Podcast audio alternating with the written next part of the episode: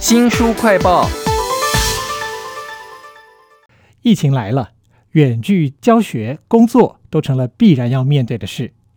有些人觉得视讯工具很好用，但是却没有注意到啊，其实也有一些人，尤其是镜头后面、网络后面的那个人，可能不适应诶。所以我们要为您介绍一本充满了实务经验、轻松幽默的短文，还有各种插画的书，书名就叫做《远距工作模式》。请到了对于远距工作模式非常有经验的为你而读的执行长苏淑平，淑平你好。啊，大家好，主持人好。这本书啊，其实是美国一家新创公司他们的经验谈哦，而且蛮巧的是，你们也是一家新创公司。但我很好奇，说您自己为什么会对远距工作非常有实务经验呢？呃，第一个是我创业之前，其实就大概有五年的这个远距工作的经验。那时候我在一家公司叫做 VMware，那它是全世界第四大软体公司。但是我刚加入的时候是台湾第六位员工，所以那时候我们是在一零一的这个办公大楼，它算是一个共享空间，一个小小的房间，六个人其实。就 share 四张桌子而已，但是可以跟全世界连通。而且我相信，在六年前大家都还不熟的时候，您应该已经有很多的心得，比如说挫败啦、改正的经验哈。远距工作模式这本书啊，这家美国新创公司，它名字也很有趣，叫三十七个讯号。这家公司呢，他写的这本书啊，有好多很有趣的实务经验。先从企业老板的角度来看，老板一定会犹豫说。我的员工都不在我可以看得到的座位上面，这样子我们沟通的时候是不是少了细节、少了效率呢？呃，所以其实哈，要导入远距办公哦，我觉得对亚洲国家挑战比较大。我在本土公司工作十年，那外商八年，那其实外商其实都比较是责任制，不打卡，但是他们有配套的制度，每一季交出你该缴的结果就好。那我们英文叫做 deliver result。所以，我刚开始从本土公司到外商，其实蛮不习惯，说哇，怎么每个月都在打考绩？像以前在本土公司，就是一年打一次考绩嘛，年底。所以呢，你就会遇到，就是很多人可能第一季到第三季都其实蛮轻松，第四季呢，因为要打考绩，就可能。开始装忙。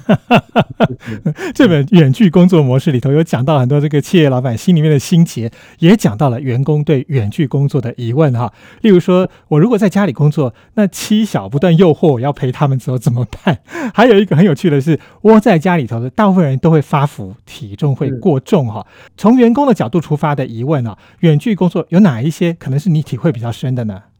呃，其实哈，这个前阵子，因为我很多外商朋友都在远距办公哦，尤其是妈妈有小孩的特别挑战。哦，因为我自己也是双胞胎女儿的爸爸，才小三而已，所以大概你在家里，他就一直妈妈妈妈妈妈，所以我觉得妈妈挑战很大，因为我这几个月大概都是用视讯会议跟我的合作伙伴还有客户开会，你就会发现说，哇，只要是妈妈，大概旁边就有小孩在旁边闹哄哄的。所以，呃，我的实务经验是这样，包含这本书也是这样。你要隔离出一个属于自己的专属空间哦，还是要有一个空间哈，还是要。那第二件事情就是，通常家里的桌椅其实不会太好坐，因为它不是办公用的，大部分你都会坐在沙发。对，所以如果你没有隔离出一个比较好的空间，然后有一个比较好的座椅哦，一直坐在那边，其实蛮累的。所以我前阵子看我 FB 很多朋友说。我们最后还是决定去办公室上班，因为办公环境还是比较好，不会被打扰。所以远距工作，不论是从老板或者是从员工的角度，都有要克服的问题，而且也有办法可以克服哈。在这本书里面，甚至在讲那个我从来没想过的是远距工作模式啊。老板一直担心说员工会偷懒，其实真正的情况是，老板可能要担心员工到时候会过劳死，然后就告你哦。那其实很多的员工或者是老板，他们想要拒绝远距工作了，还有一个借口就是。其实客户可能不太敢信任这种用远距的方式跟他们互动、提供服务的这种公司。哎，是的，其实台湾现在新创啊都蛮晚上班，像像我们公司自己为你而读是十点才进来，对，那跟一般传统企业可能八点半、九点就不太一样，所以你会遇到一个很大挑战，就是你打到客服中心，大部分公司可能十点前都没人接电话，哎，这是一个。还蛮典型的一个状况，所以大部分如果大公司跟新创公司在合作，的确会有这样的一个疑虑哦，这个我不否认。那包含我自己也是大公司出来，我在跟一些新创合作，老实说我也蛮不习惯，说奇怪，怎么那么早都找不到人，会是这样？这个我觉得的确是在准，但是在欧洲跟美国，尤其是欧洲，其实蛮多中小企业，但人不多，而且有很多人是在创办人的家里上班的。哇，难怪，所以他们其实蛮习惯这样模式，而且他们非常重视家庭生活，所以大概五点就下班了。其实我还看到这本远距工作模式里头讲到一个他们自己实务的经验是，他会有全世界不同的办公室，故意把每一个人的工作时间都弄成有一点重叠。这样的话，就是随时随地大概都有一些人可以处理哈。那这本远距工作模式应该还会牵扯到一个最基本的问题，就是我要用什么样的工具？大家都觉得现在有很多方便的软体，但其实这本书里头讲到了很多软体，我都不太熟诶。他们这家公司自己研发出来叫 Basecamp 或者是 Campfire，那怎么没有微软呢？你之前是不是在微软？对，而且我是负责云端，所以当初其实为什么这家公司出的书我都会买，是因为我以前就是在卖 Cloud，我们叫云端啊。那云端就是。一种叫做 SaaS 服务，就其实就是这家公司提供的 SaaS 服务。今天不管在哪里，就算是在星巴克咖啡也可以，你只要能联网，你就可以工作了。那有哪一些是台湾人可能比较熟悉，马上可以拿来当做远距工作使用的软体呢？呃，我觉得像最近很多中小企业都是用 Zoom 啊，就最近很火嘛，现在因为治安事件，对这个会议的部分。那另外就是像我们公司自己是用微软的平台，就是 Office 三六五。那有些新创用的是 Google 的平台，这些都是台湾比较常用的。那其实，在这本书里头讲到这个远距工作啊，还谈到了一个看起来很难解决的问题，例如说跨国雇佣员工的时候，你会碰到税负、会计、法务的问题。那您自己有碰过类似的问题吗？呃，其实他这本书有讲到说，其实我们有很多工作就是用远距的方式，就是你是外包。那有一阵子很流行叫 outsourcing，就是外包这件事情。以我们自己公司来说，我的法律外包。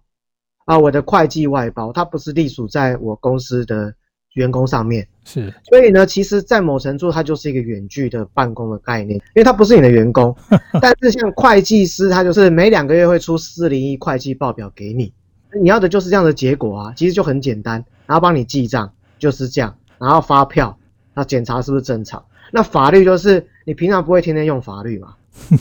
你你遇到要打官司，你才会要看法律。在某程度，这些就是一种远距办公的模式，只是我们没有想过。但为你而读的确有几个功能是外包，请这个专业团队来负责。原来早就已经透过外包达到了远距工作的效果，只是我们到现在好像是被迫面对的时候，就有很多不太熟悉的地方。这本书就叫做《远距工作模式》哈，里面还谈到一个很有趣的，我觉得有点像人类学的观察，就是。大家都是用那个视讯跟文字简讯传来传去的时候，有时候可能会导致那个你误判他的语气，最后引发整个办公室的暴动。哎，蛮容易的哦，因为像台湾最喜欢就是用 Line，但是我不是很喜欢用 Line，因为第一个 Line 有几个问题。如果这个群组很多人，然后你可能是半天就一个早上没看，就突然有上百个讯息，然后你会怎么样？挑着看，很容易误会，这是第一个。然后第二个就是发言没有顺序，因为每个人可以回的时间不一样，有些人回的速度比较快，有些人回的比较慢，那变成是说这个对话没有顺序就很容易误会，所以我觉得这是在用即时通讯软体要注意的。所以像我正式的商务往来，我还是比较喜欢用 email。哎，可是用那种像 Zoom 一样的那种有视讯的东西，好像难以避免那种时序或者是语气接不上、错频的情况哈。呃，但是我觉得有视讯的好处是，至少你还看得到脸跟表情。那文字你看不到脸跟表情，是更容易误会的。所以用 email 可能会是远距工作模式的一个辅助了，但是大家因为习惯说，我就是要及时线上看到这些东西，所以这些简讯或者是视讯也是全部都可以加进来哈。尤其像是一些办公室同事之间互动的模式，也是要特别留意的哦。非常感谢对远距工作模式非常有经验的为你而读执行长苏淑平来为我们介绍这本书《远距工作模式》，它的副标题是麦肯锡、IBM、英特尔、伊贝都在用的职场工作术。非常谢谢舒平，好，谢谢